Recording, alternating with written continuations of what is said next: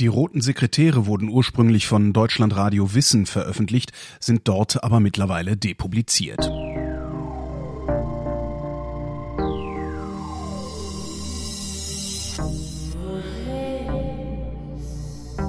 Wer redet, ist nicht tot.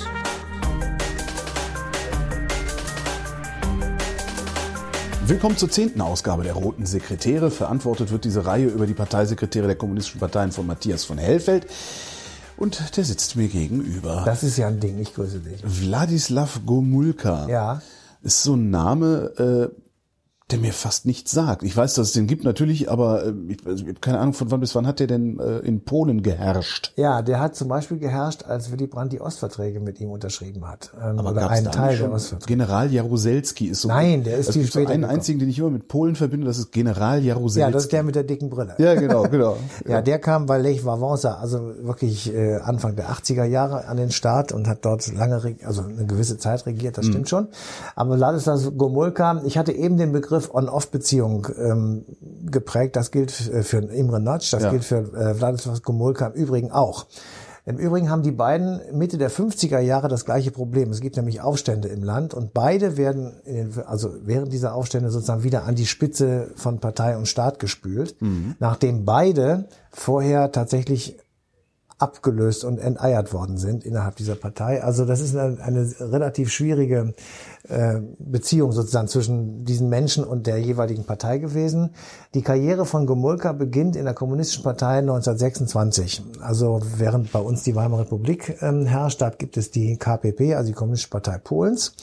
Und dort tritt er bei ähm, wird ähm, 1932 wegen illegaler Aktivitäten zwei Jahre in Haft genommen. Also in Polen ist ja nicht zu der Zeit schon äh, kommunistisches Regime, Regime sondern das äh, Pilsudski herrscht. Also das ist eine, eine so eine Art Militärmonarchie beinahe. Also es gibt keinen König, aber es ist eine, ein, ein streng, ähm, strenges, strenges System. Und ähm, er fährt, äh, also er wird verhaftet und nach der nach zwei Jahren wieder freigelassen, indem er seine Haft abgesessen hat, ähm, geht dann nach Moskau, lässt sich dort schulen auf irgendwelchen Parteischulen, wie das damals so üblich war, und ähm, Was haben die da eigentlich gelernt? Marxismus, so. Leninismus. Ja? Konnte man das nicht einfach sich durchlesen? Ja, du wurdest aber noch indoktriniert. Also um es mal wirklich zu sagen, du wurdest tatsächlich auf Linie gebracht und wer diese Parteischule absolviert hat, ich sag mal, Also hatte so eine Rhetorik, Eintrittskarte, Rhetorikschulung. der hatte so eine Eintrittskarte für alle möglichen Dinge dann auf einmal in der Tasche und war dann einfach jemand, der in der Hierarchie eben tatsächlich ähm, hochgekommen ist. Und ähm, er wird also, äh, er geht dann wieder zurück nach Polen, um eben seine dort erworbenen Kenntnisse in der Illegalität auch ein bisschen weiterzumachen. Er wird immer wieder verhaftet, ist immer wieder im Gefängnis, kommt immer wieder raus, muss wieder fliehen. Ähm, er wird ähm, in dem später dann von der Sowjetunion besetzten Teil Polens ähm, eingesetzt, ähm, von der Partei bis 42 und ähm, geht aber, nachdem die äh, Deutschen die Sowjetunion überfallen haben, natürlich in den Untergrund, weil dann alle Kommunisten in Polen und in der weiteren Folge auch in der Ukraine und in Weißrussland und in Russland gejagt werden. Und mit dem berühmten Kommissarbefehl äh, werden ja auch die führenden Köpfe standrechtlich erschossen, so man ihrer habhaft werden kann. Ähm, und dann ähm, ist er, nachdem also das alles vorbei ist, mit Teil der Begründung der neuen ähm, polnischen Arbeiterpartei nach 1945. Und ähm, er wird dort durch, ähm, ja, durch den Tod zweier Funktionäre sozusagen nach oben gespült, also als Nachfolger und wird dann Generalsekretär der Partei dieser neuen, dann auch von den Kommunisten geführten Regierung. Da ist er auch Mitglied und er wird Ministerpräsident, Stellvert Entschuldigung, stellvertretender Ministerpräsident und äh, Minister für das, was man damals nannte, die wiedergewonnenen Gebiete.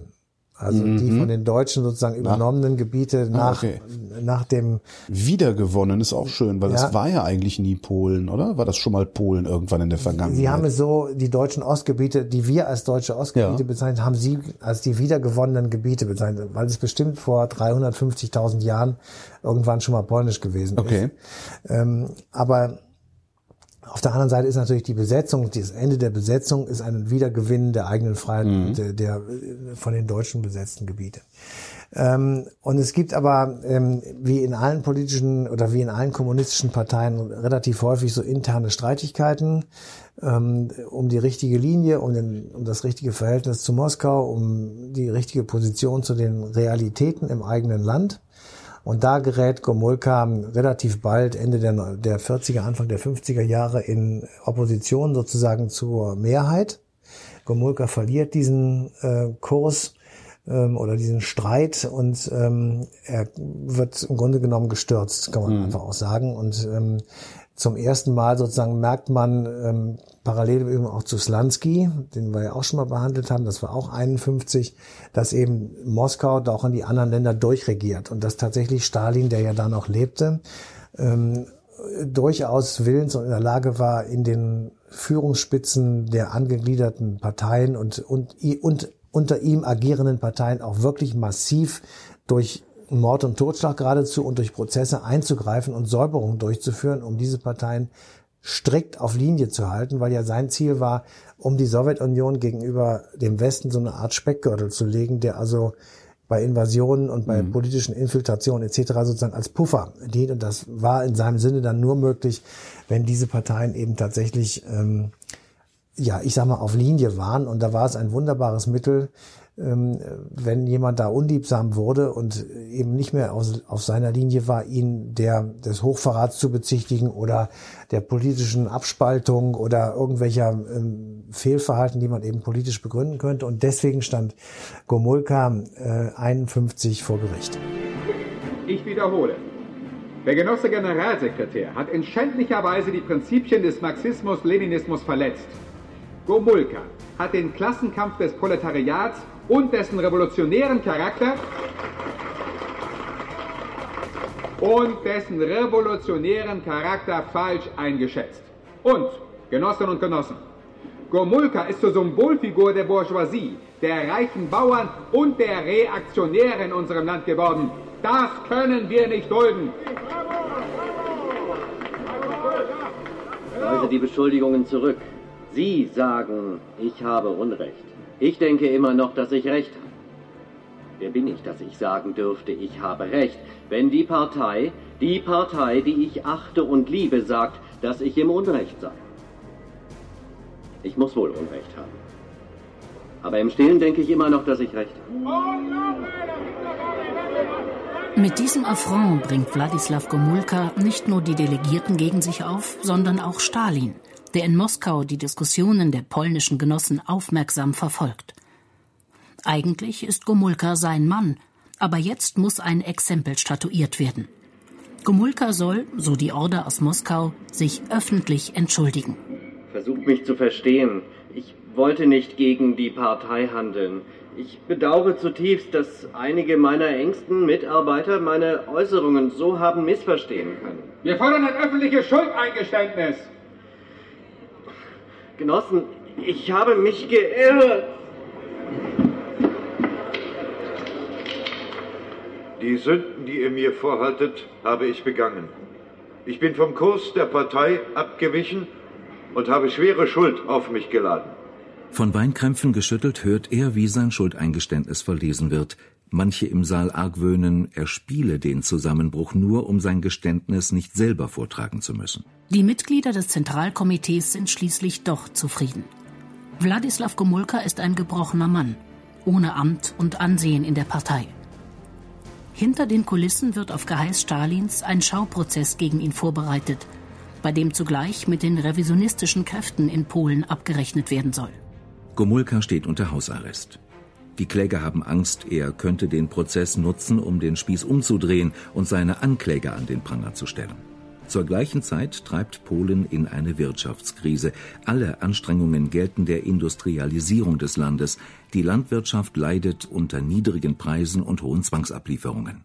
Während Wladislaw Gomulka aus dem politischen Geschehen verbannt ist, genießt er in der Bevölkerung den Ruf des Reformers. Nach der Abrechnung mit Stalins Verbrechen durch dessen Nachfolger Nikita Chruschtschow spekulieren viele Polen auf eine Rückkehr Gomulkas in die Politik. Es ist eine nationale Katastrophe, die im Juni 1956 sein politisches Comeback einleitet. In Posen demonstrieren Arbeiter für höhere Löhne, die Bevölkerung unterstützt sie. Aber die Polizei eröffnet das Feuer auf die Demonstranten und veranstaltet ein Blutbad. Am Abend des 29. Juni 1956 liegen 50 Tote auf den Straßen Posens. Mehrere hundert sind zum Teil schwer verletzt. Das Massaker löst eine innenpolitische Krise aus. Schließlich kann sich die Parteiführung den Rufen nach Gomulka nicht mehr verschließen. Im Oktober 1956 darf der Verstoßene zurück in die Partei. Seine Rede vor dem Plenum des Zentralkomitees weckt Hoffnung auf Reformen. Wir werden die wirtschaftliche Stagnation überwinden. Dazu werden wir die Situation in der Landwirtschaft verbessern, die administrativen Auswüchse beseitigen. Und wir werden darüber nachdenken, materielle Anreize für die Arbeiter einzusetzen. Er spricht zwar einerseits von Reformen, andererseits aber lässt er keinen Zweifel, wer das Sagen in Polen hat. Wir werden niemandem erlauben, den Demokratisierungsprozess für eine Unterminierung des Sozialismus zu missbrauchen. Schnell stellt sich heraus, dass Gomulka kein Reformer, sondern ein sturer Doktrinär ist. Für ihn ist die Ideologie wichtiger als die Realität. Wo beides nicht zusammenpasst, sorgen Unterdrückungsmaßnahmen, Verbote oder Schauprozesse dafür, dass jeder Widerstand gegen seine Politik im Keim erstickt wird. Gomulka lebt bescheiden. Auslandsreisen führen ihn ausnahmslos in die sozialistischen Bruderstaaten. Kritik kann er nicht ertragen, ein Ergebnis der früheren stalinistischen Verfolgungen. Humor und Witz sind ihm fremd. Er sieht sich als Parteisoldat und Wohltäter für das Volk und nicht als Ursache für ein beschwerliches Leben, das immer mehr Polen zu bewältigen haben. Statt der erhofften Reformen bleibt alles beim Alten. Mehr noch. Bald werden Juden oder ausländische Spione für Missstände verantwortlich gemacht, die durch die Politik der polnischen Regierung entstanden sind. Mit Schauprozessen gegen Intellektuelle, Geistliche oder Künstler lenkt das Gomulka-Regime von den eigentlichen Problemen des Landes ab. Der wirtschaftliche Niedergang ist nicht aufzuhalten. Polen muss sogar Getreide importieren, was Generalsekretär Gomulka mit dem lapidaren Satz kommentiert, die Agrarpolitik habe eine Niederlage erlitten. Als Anfang 1968 in der benachbarten Tschechoslowakei mit Alexander Dubček ein tatsächlicher Reformer an die Macht kommt, sorgt sich die polnische Regierung. Denn Alexander Dubček könnte das umsetzen, wofür Gomulka einst an die Spitze der polnischen Arbeiterpartei gewählt worden war. Einen Ausweg scheint der Warschauer Vertrag zu bieten, den Polen am 7. Dezember 1970 mit der Bundesrepublik Deutschland abschließt. Ein großer Erfolg, denn zum ersten Mal ist die polnische Westgrenze, die Oder-Neiße-Grenze, anerkannt worden. Für einige Tage kann der Vertrag über die innenpolitischen Probleme hinwegtäuschen – dann aber treten die Konflikte umso deutlicher zutage. Die Regierung muss die Lebensmittelpreise um bis zu 38 Prozent erhöhen. Kaffee wird sogar um 92 Prozent teurer. Daraufhin brechen überall Aufstände aus. Polen befindet sich am Rand eines Bürgerkriegs. Hilflos beschuldigt Wladislaw Gomulka ausländische Agenten und befiehlt den Aufstand militärisch niederzuschlagen. Die Bilanz ist verheerend. Über 100 Tote und mehrere tausend Verletzte. Das Politbüro der polnischen Arbeiterpartei revoltiert am 19. Dezember 1970 gegen Wladislaw Gomulka. Der Aufstand von Posen hat ihn 1956 auf die politische Bühne Polens zurückgeholt. Der Aufstand von 1970 besiegelt sein politisches Schicksal. Er wird, aus angeblich gesundheitlichen Gründen, seines Amtes enthoben.